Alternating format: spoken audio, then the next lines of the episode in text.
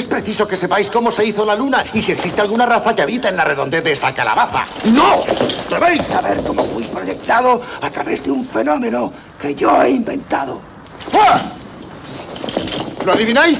¡Estáis loco! ¡La marea! La luna y el mar se atraen, esa es la idea. Me eché sobre la arena después de un buen baño y mi cabeza empezó a volar. No os engaño. Los cabellos tiesos conservan la humedad. El resto de mi cuerpo ascendió, subió a gran velocidad. Yo conozco esa voz.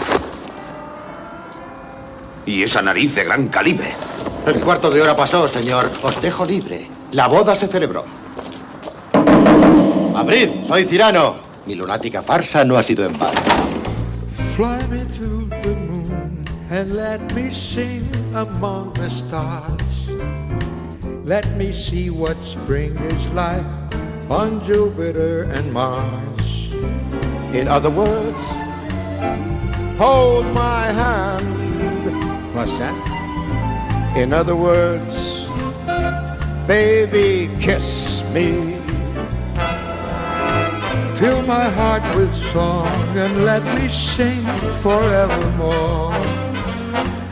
You are all I long for, all I worship and adore. In other words, please be true. In other words, I'm in love with you. Hola, ¿cómo estáis? ¿Bien? ¿Dispuestos a seguir con este lunático viaje que comenzamos en el programa anterior? ¿Sí? Pues ya sabéis, abrochaos los cinturones, apagad los móviles y abrid vuestra imaginación. Próximo destino, la Luna. Esto es, a través del universo.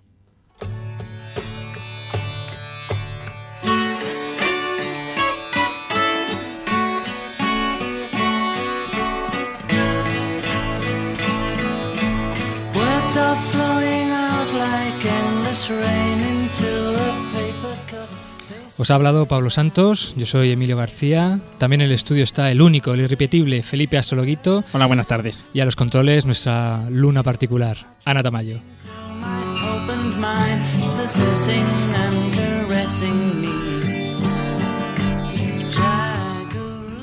Hoy continua- continuamos con la segunda parte de esta doble ración lunera y comenzamos con uno de los puntos álgidos, no solo de la investigación lunar, sino de la humanidad. La primera y única vez que el hombre ha visitado un objeto astronómico y el momento cumbre de la era espacial.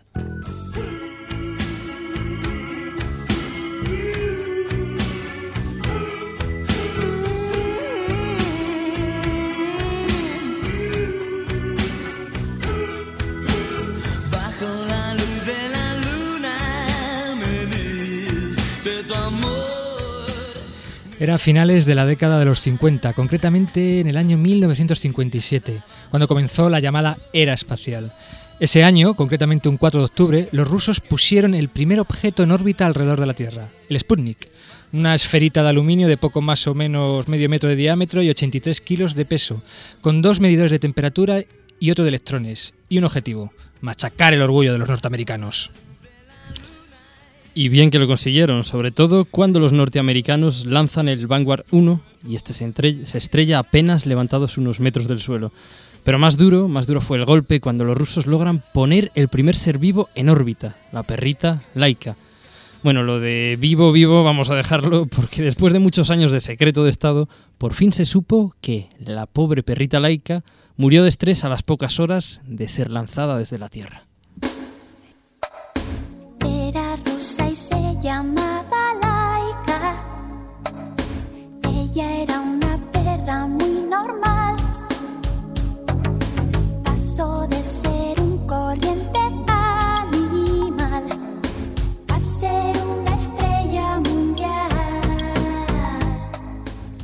Los americanos logran contraatacar y fichan a uno de los padres de la aeronáutica espacial, Von Braun, un genio de los cohetes que en pocos meses logró que los americanos tuvieran su primer cacharro en el espacio, el Explorer 1. Von Braun. Sí, señor. Aquel campeón del mundo de boxeo que... eh, No, señor, no. Digo el de los Apolos, el de la Luna. Ya, ya, ya, ya, ya, ya. Pero los rusos siguen imparables y un 12 de abril de 1961 consiguen colocar el primer hombre en el espacio. Yuri Gagarin, un comandante del ejército ruso que orbitó alrededor de la Tierra durante 108 minutos, a una altura situada entre los 181 y los 327 kilómetros, mientras escuchaba música de Tchaikovsky. Comprobado, Tovarich. El vodka sabe igual de bueno en el espacio.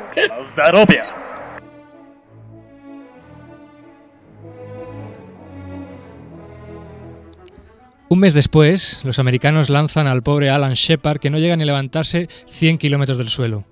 Para colmo, en el año 1959, los rusos comienzan las misiones Luna, los primeros satélites que viajan desde la Tierra para estrellarse, al principio, sobre la superficie lunar.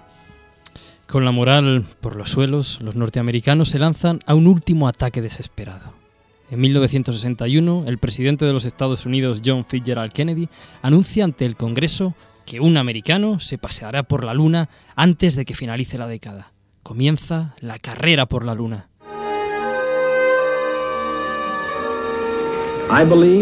El presidente Kennedy habla al Congreso del compromiso del país para intentar enviar un hombre a la Luna antes de acabar la década de los 60.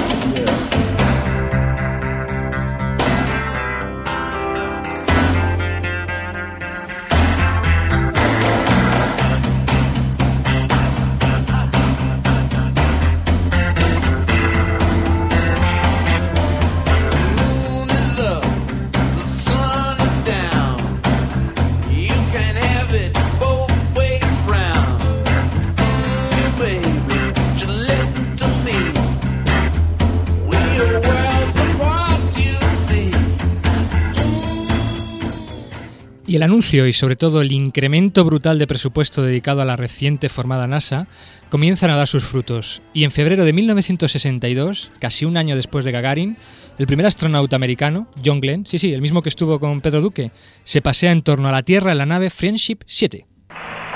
Te he mostrado en el espacio la Big Whopper con queso sabe exactamente igual. el espacio busca la perspectiva.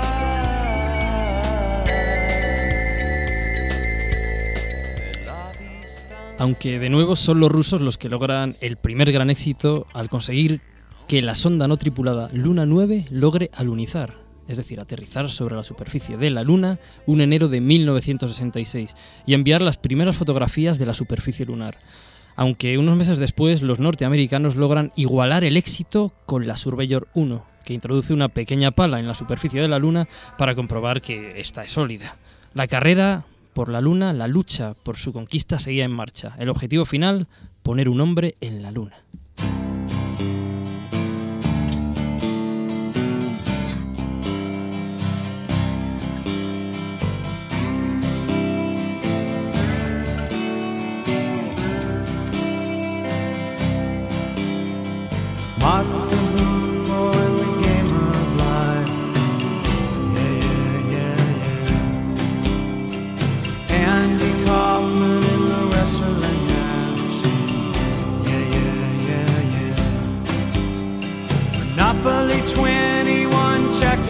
Yeah, yeah, yeah, yeah.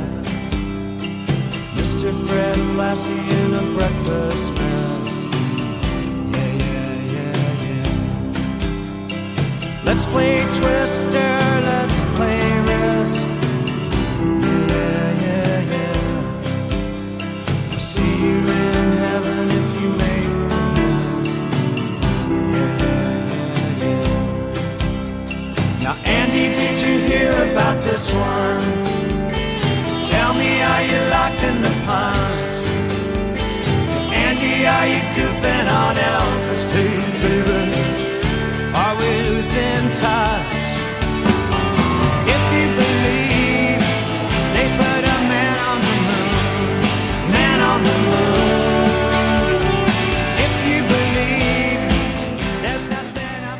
El hombre en la luna. Con este objetivo en mente, los norteamericanos lanzaron el do de pecho e invirtieron tiempo, hombres y sobre todo mucho, mucho dinero en un ambicioso programa para llevar el hombre a la luna, el programa Apolo.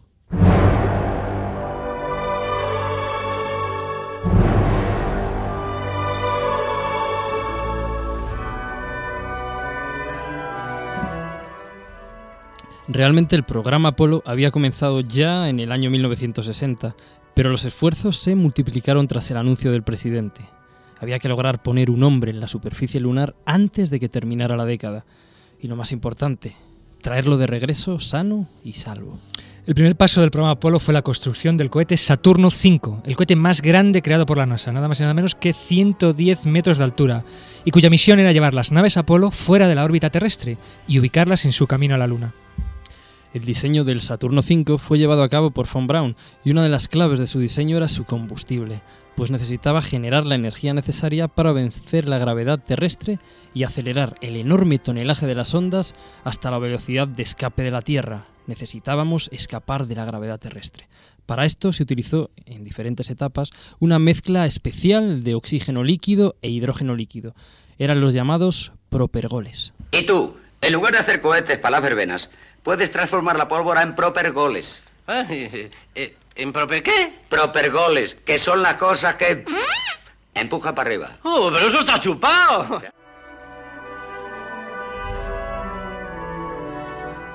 Y otra cuestión era el entrenamiento de los astronautas. Nada más y nada menos que 84.000 horas de entrenamiento, que incluían simulaciones de la gravedad lunar, expediciones de geología, etcétera, etcétera. Pero cuando todo estaba listo para comenzar la primera misión a la Luna, ocurrió la tragedia.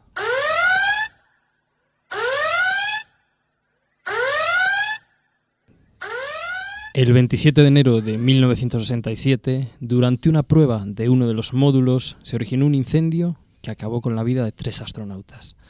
La causa fue un cortocircuito en, las, en los paneles de la nave y además unido al hecho de que no se abrió la compuerta de, de la nave a tiempo. Los tres astronautas pues murieron dentro, carbonizados dentro.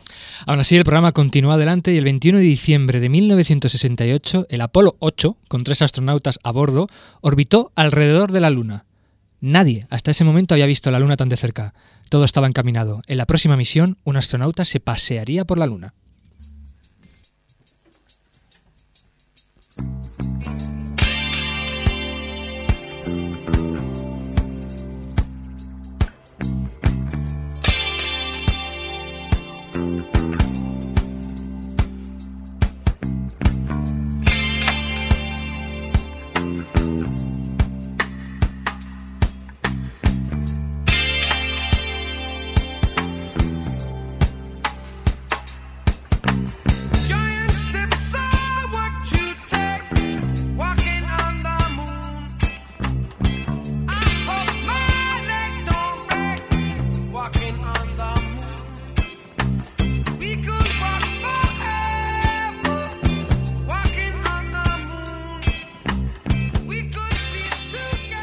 El nombre de la misión que llegó a la Luna, Apolo 11.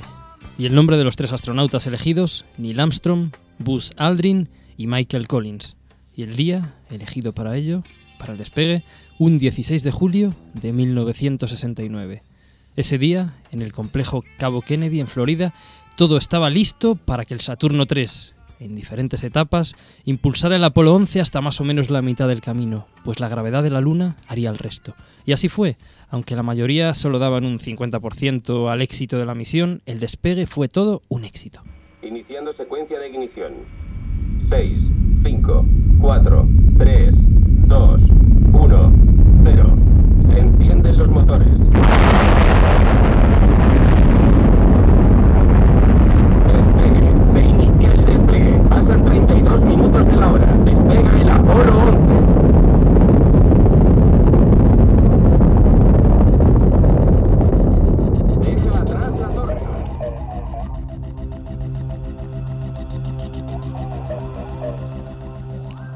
Durante casi tres días, el Apolo 11 recorre la distancia entre la Tierra y la Luna y alcanza uno de los momentos críticos de la misión, la llamada inserción en órbita lunar. Esta maniobra se tiene que realizar en la cara oculta de la Luna, cuando no hay comunicación con la base terrestre situada en Houston, y consiste en un encendido del motor para hacer una frenada y colocarse en la órbita de la Luna. Media hora después de desaparecer, el Apolo 11 recobra la comunicación. Estamos en órbita. El Apolo 11 estaba compuesto de dos partes, el Columbia, un módulo que quedará orbitando alrededor de la Luna, mientras la otra parte, la llamada Eagle, que será encargada de alunizar, de aterrizar sobre la Luna. Una vez la nave alcanza el punto adecuado, Neil Armstrong y Buzz Aldrin pasan al módulo Eagle. El pobre Michael Collins acciona el mecanismo de desconexión y el Eagle se separa del Columbia y comienza el descenso hasta la Luna. Mientras, como he dicho antes, el pobre Collins se queda en el Columbia orbitando en torno a la Luna, la cual nunca pisó.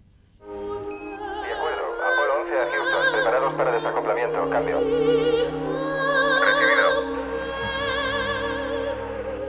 Eagle, Houston, nos, Houston, nos vemos con nitidez. Cambio.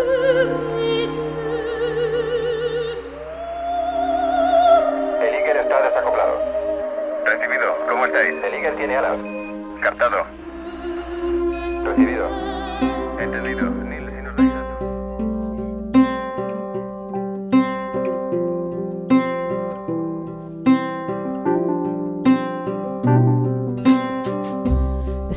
day.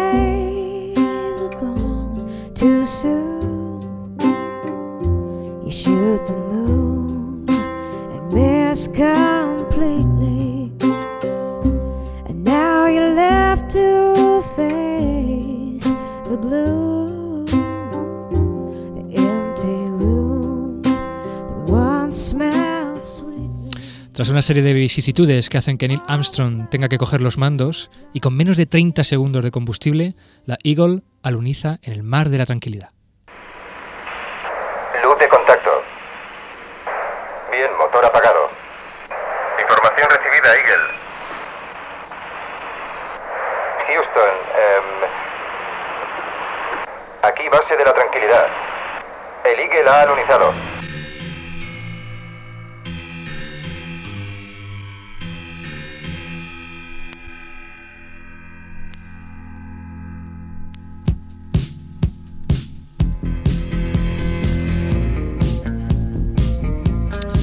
Según el programa de la misión, una vez alunizado el Eagle, la tripulación debería descansar, pero el comandante no quiere esperar y solicita permiso para salir del módulo. ¿Qué pasa? Van a salir antes. Armstrong ha rechazado el descanso. ¿Lo ha rechazado? Textualmente no dormiremos. Queremos salir. Me gusta, va a por todas.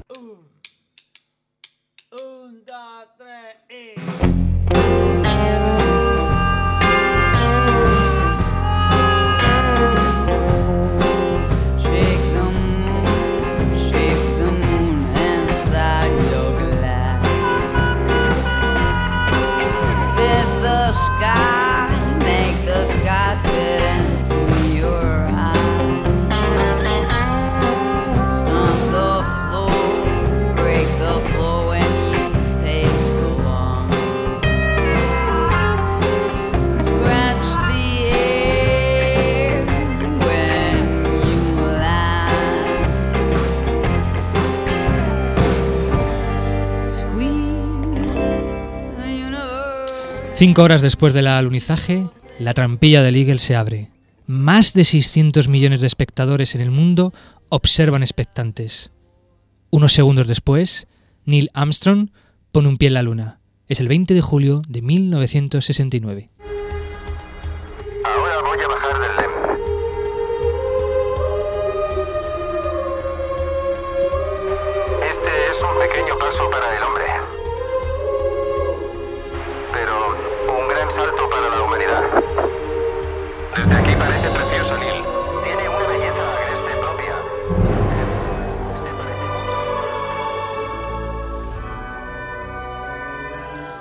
Bueno, la, la frasecita de Neil Armstrong me pone los pelos, Emilio.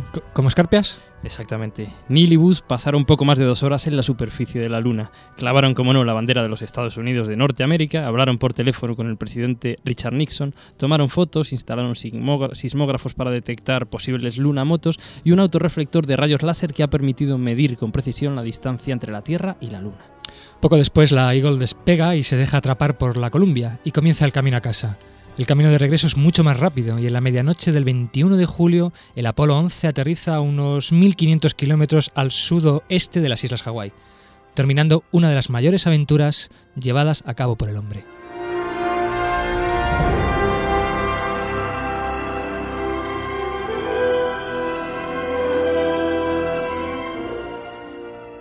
A partir de entonces y en los tres años siguientes se sucedieron seis misiones Apolo, que lograron llevar un total de 12 hombres a nuestro satélite, pasando algunos de ellos hasta tres días en nuestra superficie, en la superficie de, la Luna, efectuando varios experimentos, recogiendo muestras lunares que hoy pueden verse en muchos centros de investigación repartidos por todo el mundo. En diciembre de 1972, Harrison Smith, piloto de la misión Apolo 17, fue el último ser humano en pisar la Luna.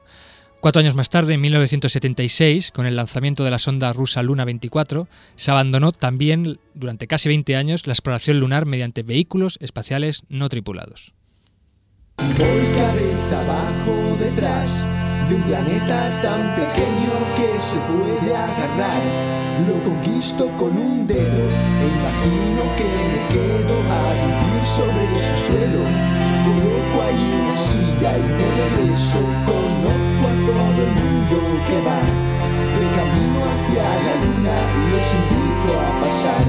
Y aunque es como una aceituna, nos hacemos hacia un lado.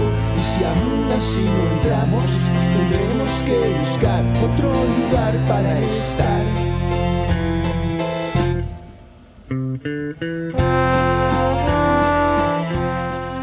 Atentos a este grupo, se llama Analógica y van a ser muy grandes.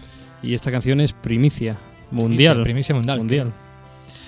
Sin duda, finalizó uno de los episodios más importantes en la historia de la humanidad. Pero...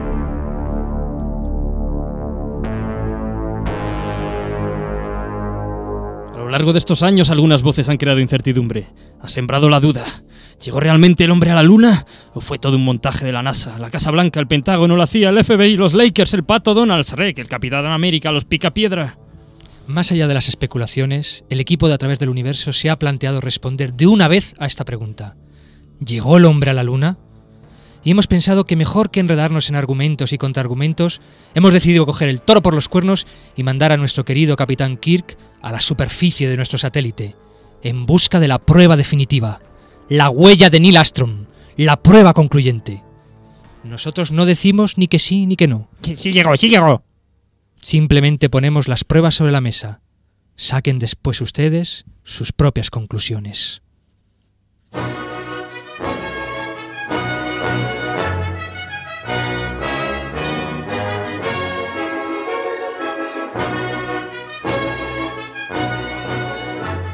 Muy bien, amigos de A través del universo, hoy sin duda vamos a tener un documento histórico aquí, como siempre. Increíble, impresionante. Emilio, hemos mandado a nuestro querido amigo el Capitán Kirk, que llevaba ya muchas semanas sin estar con nosotros. Exactamente. ¿A dónde, Emilio? Pues a la Luna, concretamente a la superficie de la Luna. ¿Para qué? Para comprobar fehacientemente que Neil Armstrong y Buzz Aldrin se pasearon un año 1969 sobre la superficie de la Luna. ¿Qué mejor prueba que encontrar la huella de Neil Armstrong sobre la superficie lunar? Ni más ni menos. Tenemos ahora mismo al Capitán Kirk sobre la superficie lunar con Chewbacca y están, bueno, pues buscando la huella de, nuestro bien. querido Conectamos, astronauta. conectamos con el Capitán Kirk. Enciende la corrugadora, Pablo. Ahí va.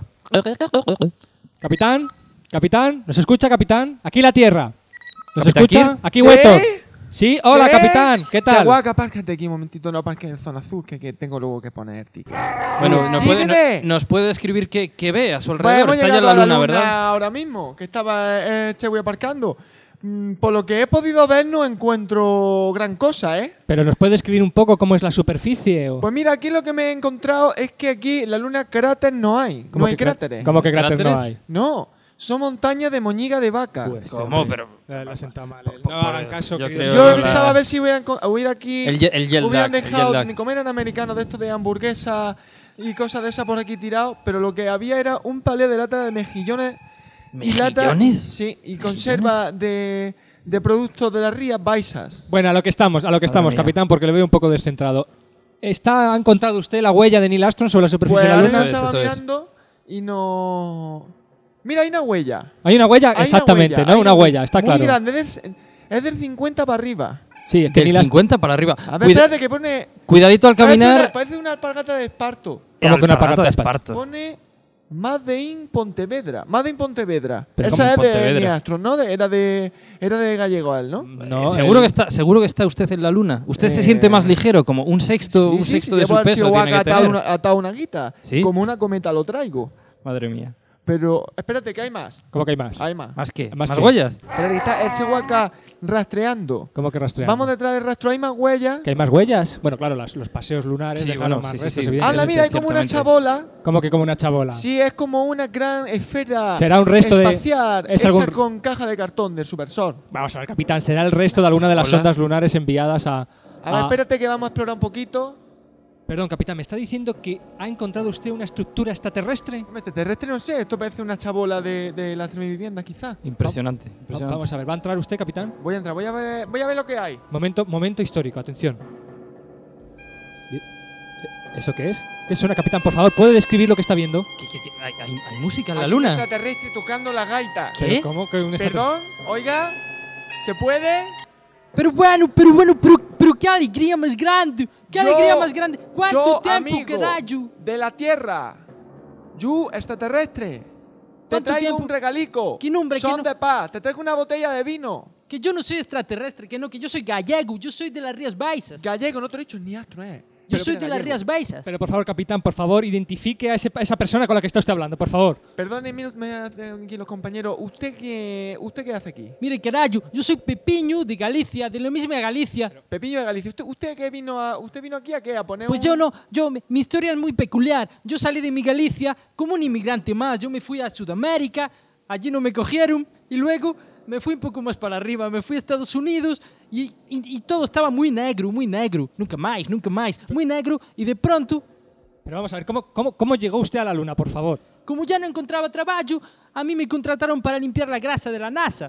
Entonces yo dije, bueno, pues voy a aprovechar esta nave, la Apolo 11 creo que era, y me metí ahí. Y claro, no pude meter a mi mujer, pero me llevé a, ma- a mi Jacinta, que era mi, mi- mi vaca, mi vaca la querida. molliga, no te lo he dicho. ¿Será posible? Yo la amarré a la nave y me cogí Este unas, el que la ha liado. me cogí unas bolsiñas del, del Supersol y me hice el traje espacial, lo pegué con la saliva y con eso respiro. Y cogí aire de Estados Unidos, contaminado por cierto, pero con eso respiramos la vaca y yo cojo aire todas las mañanas, aguanto, respiro dos o tres veces al día solo. Oh, Dios mío, Dios mío, Dios mío. Esto es igual que yo. Trae a la vaca también atada a una guita. La vaca flotando. Oye, mira, chihuahua la... Al chihuahua le, gustado la vaca. capitán, capitán, por favor. Es que ¿sabes lo que pasa? Que el chihuahua es muy gallego también. Porque se hizo un Dios cursillo de, la, ga- de gaita, de CCC, de eso de impresiona a tu amigo en las fiestas. Sí, sí. Está congeniando, ¿eh? Pero bueno, pero bueno, dile al chihu ese que, que se separe de la vaca, Basta, por favor. basta, basta. Por favor. Capitán, por favor, Que cójase. mi Jacinta, mi Jacinta, me voy a poner celoso. Basta ya. Es mi vaca. Cortamos es mi la misión, cortamos la misión.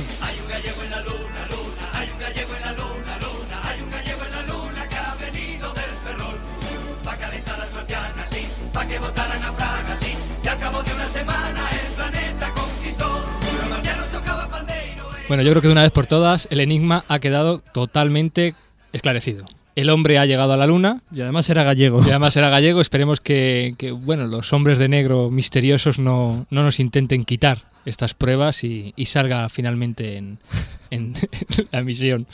Pero bueno, continuamos con el programa. Una pregunta típica es ¿por qué el hombre no ha vuelto a ir a la Luna? Una vez que conquistamos nuestro satélite, ¿por qué no hemos vuelto? Bueno, se puede decir muchísimo sobre esto, pero la respuesta real es que vale un dineral ir a la Luna, del orden de unos 100.000 millones de dólares. Y tras el programa Apolo y pasada la fiebre lunar, el presupuesto de la NASA cayó en picado. En cualquier caso, sí hemos vuelto a poner los ojos en la Luna, pues aún tienen muchas preguntas abiertas. Por ejemplo, las misiones Apolo solo exploraron zonas del Ecuador, pero sabemos poco, relativamente poco, de las zonas más cercanas a los polos. También hay incógnitas sobre la composición mineralógica de la Luna y otras muchas cuestiones. Por este motivo, desde los años 90 volvieron a lanzarse misiones lunares no tripuladas, como por ejemplo la misión Clementine, que realizó una cartografía exacta de la superficie lunar, o cuatro años después la Lunar Prospector, que nos descubrió importante información sobre el campo magnético de la Luna, o la Smart 1, que desde el año 2004 nos está dando información sobre la composición química de la superficie lunar. Además, colonizar la Luna, es decir, conseguir que el hombre estuviera establecido de manera permanente en ella, supondría un primer paso para conquistar nuestro sistema solar, sirviendo de, primera estación en futuros viajes espaciales. Además, para los astrónomos sería un lugar excepcional para situar telescopios, pues es un cielo sin atmósfera, ideal para la observación astronómica. Por este y por muchos motivos, tanto la Agencia Espacial Europea como la NASA pretenden para el 2024 y el 2018 respectivamente que el hombre vuelva a la Luna.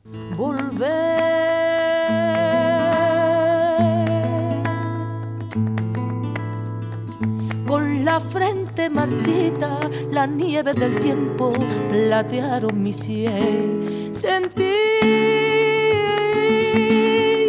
que es un soplo la vida, que 20 años no es nada, que febril la mirada, honrante en la sombra, te busca y te logra vivir con el alma aferrada a un dulce recuerdo que lloro otra vez. Opa, pues Pachi, vamos a volver a la luna. No fueron los gallegos, pues ahora vamos a ser nosotros. ¿Y desde cuándo esto lo quito ya? Hasta imita las voces de los, de los vascos, ¿eh? Es, es alguien que se nos ha colado, Emilio. Joder, increíble. Bueno, con esto terminamos nuestro acercamiento más científico a nuestro satélite. Pero la luna es muchísimo más que un objeto meramente científico.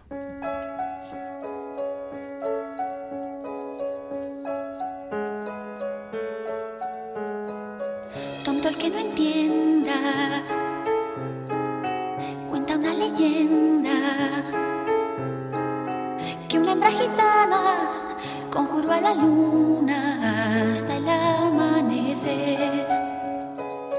Llorando pedía al llegar el día de esposar un calé.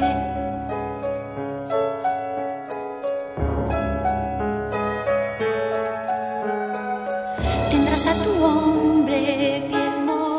Y es que al igual que en el caso del Sol, la Luna ha estado muy muy presente en la mayor parte de las mitologías y las creencias antiguas. Su espectacular presencia en el cielo la ha hecho ser objeto de culto y también de superstición, claro que sí. Ya en mitologías muy muy antiguas, la Luna va teniendo un papel crecientemente femenino, en tanto que el Sol, digamos, adopta un papel más masculino. Una de las mitologías donde la luna adquiría un rol masculino fue en la egipcia, donde el dios de la luna era Tot, al que a veces se representaba con cabeza de perro y como un babuino que llevaba sobre la cabeza la luna creciente. En algunos relatos es Ra, el que crea la luna para que, se ilumi- para que ilumine perdón, el cielo nocturno, dejándola a cargo de Tot. Tot era también el responsable de regular el calendario. hijo de la luna.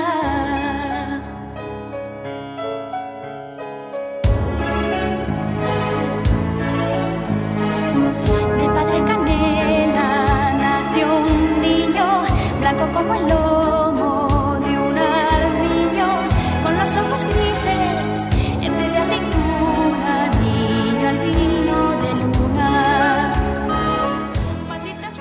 La mitología china, la diosa luna es Chan-O o Hen-O. Es una de las figuras más populares de las creencias folclóricas chinas e ilustra la característica de una luna femenina bajo uno de sus aspectos más benignos. Para los aztecas, la luna es la cabeza de la diosa Coyolxauhqui. Te has vengado, Emilio. Vaya nombre me has puesto. Pero lo has dicho bien. La luna es la cabeza de la diosa Coyol, repito, ojo al dato, Coyolxauhqui, brutalmente arrancada y arrojada al cielo por su hermano Sol, como venganza por intentar matar a la madre de ambos, Coatlicue, la diosa tierra.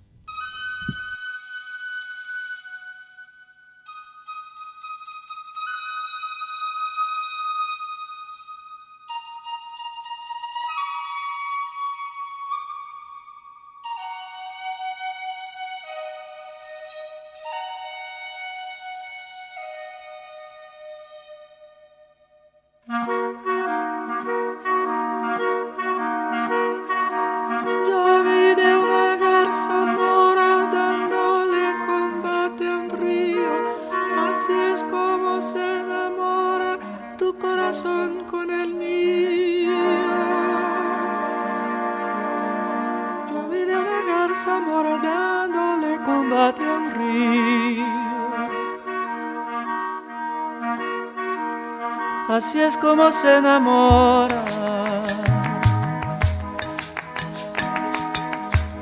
Así es como se enamora tu corazón con el mío. Tu corazón con el mío. Luna,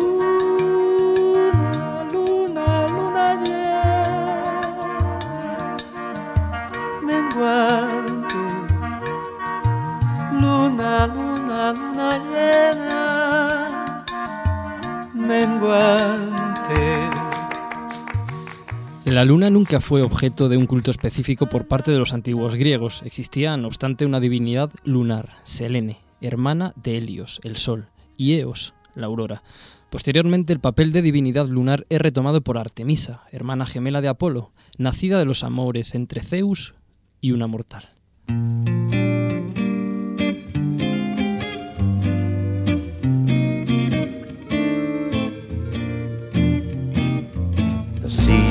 They are turning and my sad heart is yearning to hear again the songbird's sweet melodious tone. Won't you meet me out in the moonlight all alone? The dusky light, the day is losing orchids, poppies, black-eyed Susan, the earth and sky that melts with flesh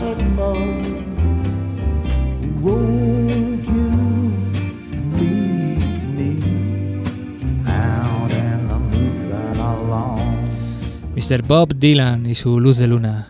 Y es que la luna es un tema recurrente en la letra de muchísimas canciones. Vamos, como creemos que está quedando constancia en estos dos programas. Hemos puesto pop, rock, salsa, vamos, hasta un reggaetón hemos puesto. Por cierto, se me está ocurriendo.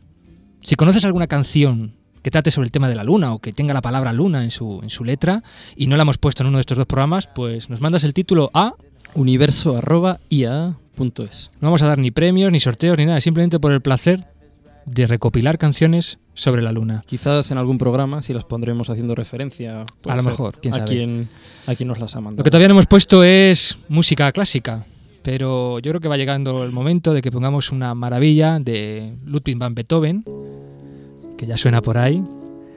Una maravilla que compuso para su amada Giulietta Gicardi.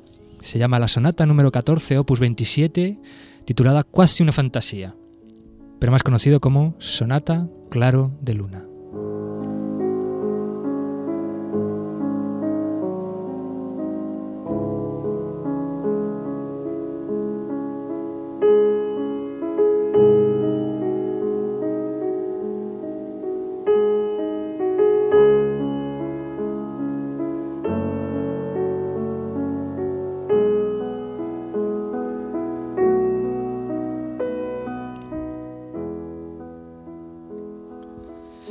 Qué decir de la luna en la literatura? Cuentos, novelas, historias, con la luna como elemento principal o secundaria. Hay muchísimas. Como ejemplo, los maravillosos viajes de Cirano de Bergerac que hemos escuchado al principio del programa. O como no, los viajes a la luna de Julio Verne o de H.G. Wells. Pero sin duda, donde la luna literaria es protagonista absoluta y fuente de inspiración continua, es en la poesía. Así que, ya que este es un programa granadino sobre la luna, pues qué mejor ocasión para destrozar, entre comillas, lo de destrozar un poema de Federico García Lorca, Romance a la luna, que yo, con tu permiso, Emilio, se lo quiero dedicar a, una persona para mí muy importante, también granadina y a la que, a la que quiero muchísimo, dedicado a, a Cristina. La luna vino a la fragua con su polizón de nardos. El niño la mira, mira. El niño la está mirando. En el aire conmovido mueve la luna sus brazos y enseña, lúbrica y pura, sus senos de duro estaño. Huye luna, luna, luna, si vinieran los gitanos harían con tu corazón collares y anillos blancos. Niño, déjame que baile. Cuando vengan los gitanos te encontrarán sobre el yunque con los ojillos cerrados. Huye luna, luna, luna, que ya siento sus caballos.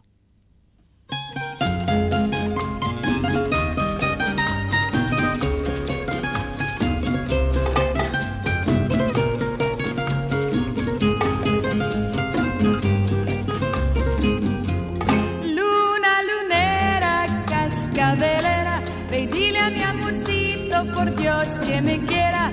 Dile que no vivo de tanto padecer. Dile que a mi lado debiera volver. Luna lunera. Pero, ¿es la inspiración poética la única influencia de la luna sobre la Tierra? ¿De qué tiene culpa la luna?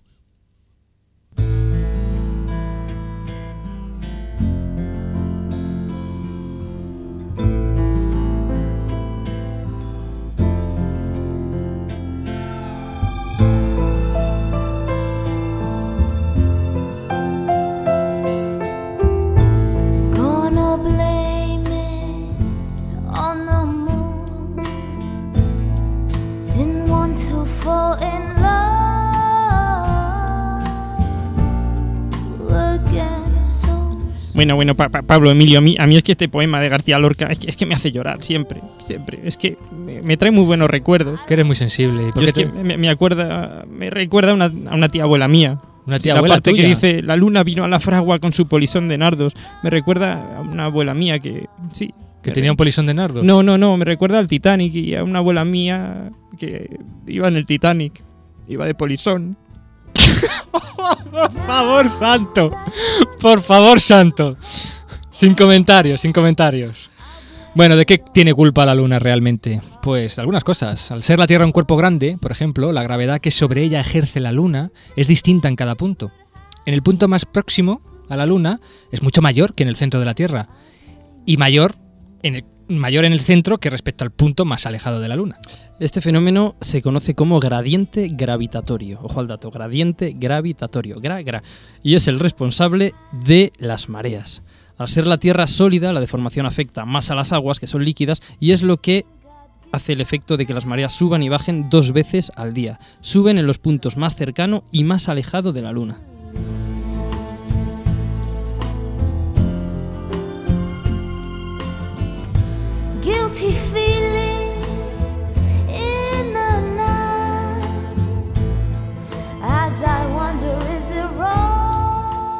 Muy bien.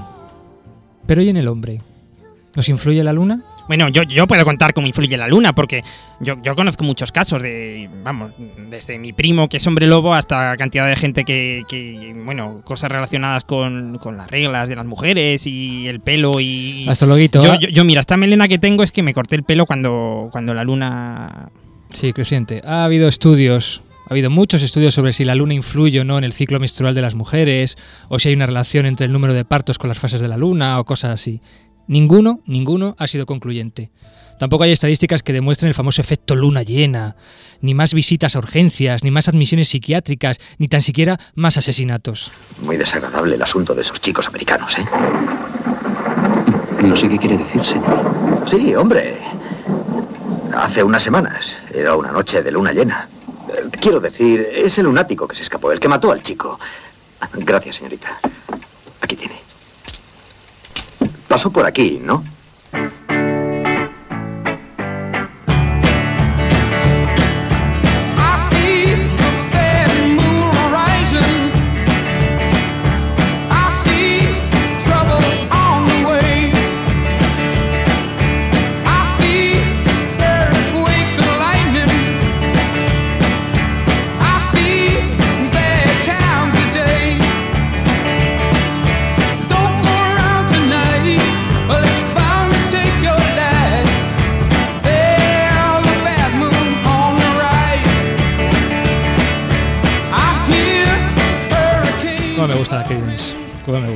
Pero bueno, ¿qué diablos? Mira, aunque a través del universo sea un programa científico y no haya pruebas concluyentes, yo creo, y Pablo también, estamos convencidos de hecho de que la luna nos influye de sobremanera. Pero bueno, bueno, bueno, ¿qué, qué estás diciendo? ¿Qué estás diciendo? Tantos programas y, y- y por fin os he convencido.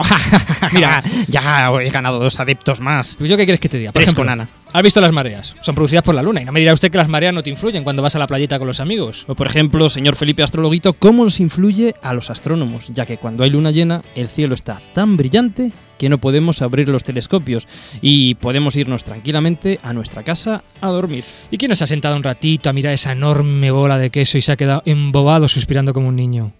O tal vez se ha sentido como un auténtico hombre lobo. Mañana habrá luna llena.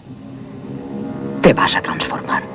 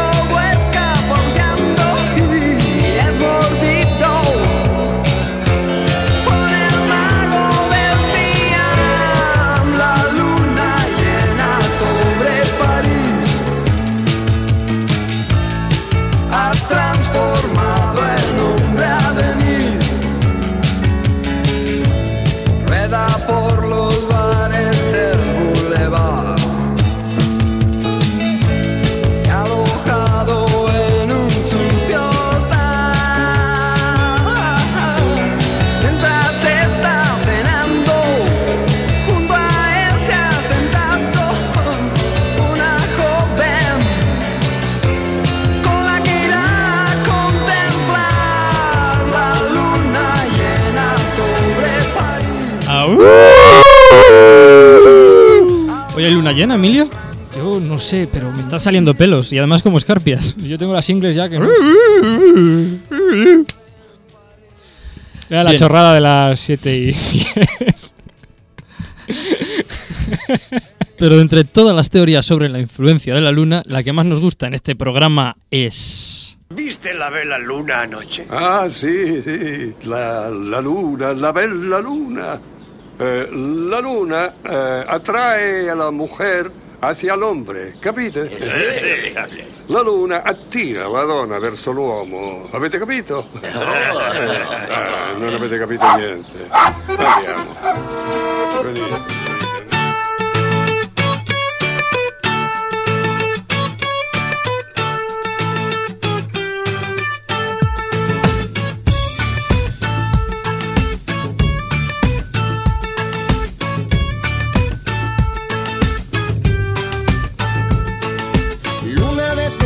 Las noches, ilumíname esta noche.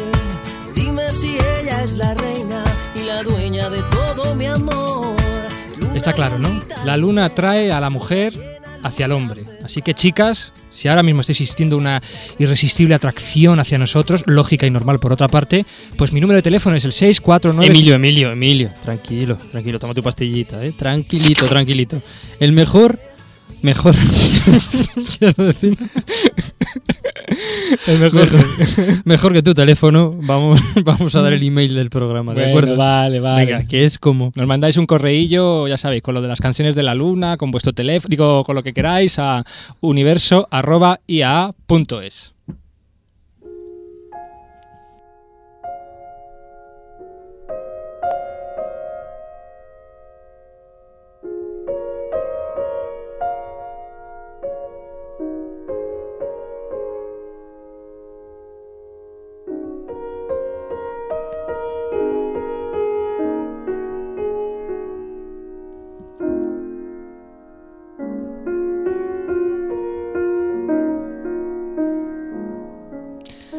Bueno, con esta maravilla de, de BC, Claro de Luna, pues estamos ya llegando al final de este segundo y último programa dedicado a nuestro satélite. Vamos, como siempre, aterrizando.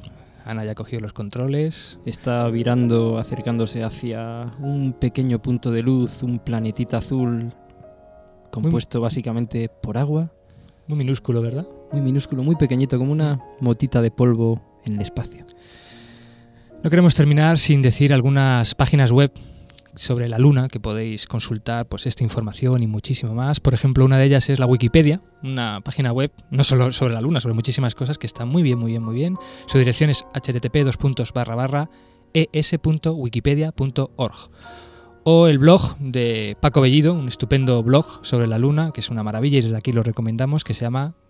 Pablo? El beso de la luna. Tiene un nombre sugerente donde los haya. Donde los haya. Como siempre, nuestra dirección de correo, una vez más, universo.ia.es y para descargarse estos lunáticos programas en... Bien, eh, en la dirección www.ia.es barra radio IA. Repito, www.ia.es barra radio IA. Poco a poco la motita de polvo azul se va haciendo más grande, más grande y nos vamos acercando de nuevo al planeta que nos ha visto evolucionar, nacer. De todo. De todo. Antes de acabar... Al final acabando, al final acabar haciendo un programa como este, Emilio. Es verdad, y antes de acabar decir que este, el lunático programa, aparte de especial por la luna, es muy especial para nosotros porque mi compañero en aventuras radiofónicas que tengo aquí a mi lado, mi compañero al 50%, pues va y se nos va. Se nos va muy lejos, se nos va nada más y nada menos que América del Sur, Argentina. A partir de ahora tenéis que llamarme Pablo Che Santos. Pablo Che Santos. Se va a hacer lo que más le gusta a él, que es astronomía, a montar un Ah, telescopio. pensé que ibas a decir algo de sexo. No, Aparte, lo segundo que más le gusta. a montar un telescopio en, en Argentina, sí señor, en San Juan. Y bueno, yo creo que de alguna forma seguiré, gracias a la tecnología, pues estando con nuestros oyentes de, alguna manera. Desde luego que sí, claro que sí. Y tu voz no va a faltar en este programa nunca. Así que, cómo no, aunque sea solo por un hasta luego, una cancioncita, homenaje a mi querido amigo y Qué compañero encerrona, qué encerrona. Pablo Muchas Santos. gracias.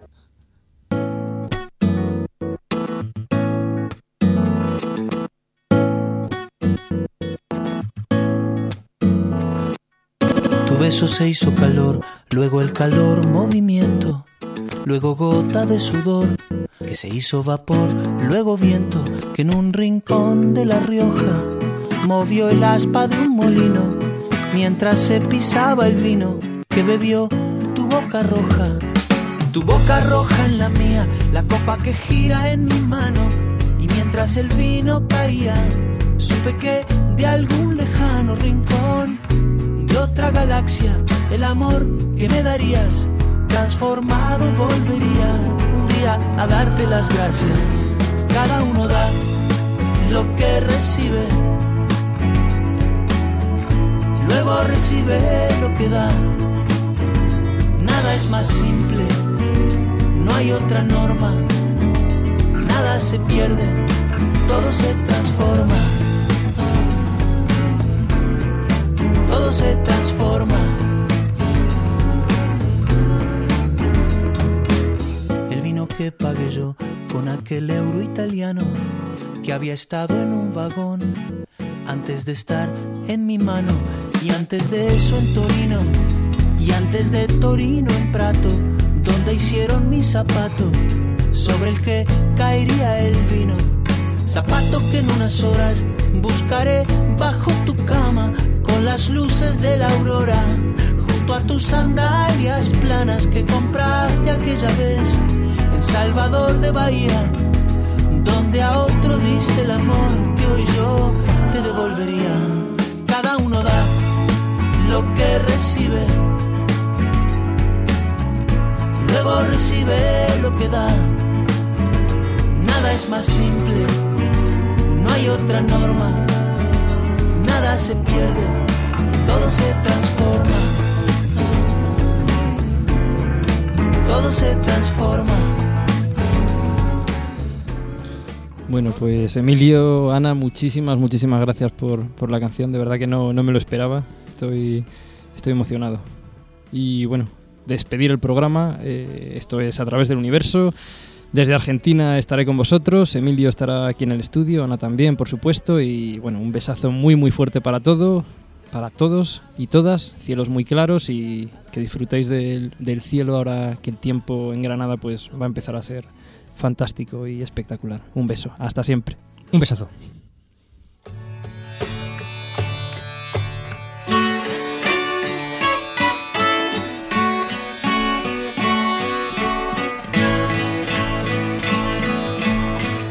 Are flowing out like endless rain into a paper cup. They slither wildly as they slip away across the universe. Pools of sorrow, waves of joy are drifting through my opened mind, possessing and caressing me.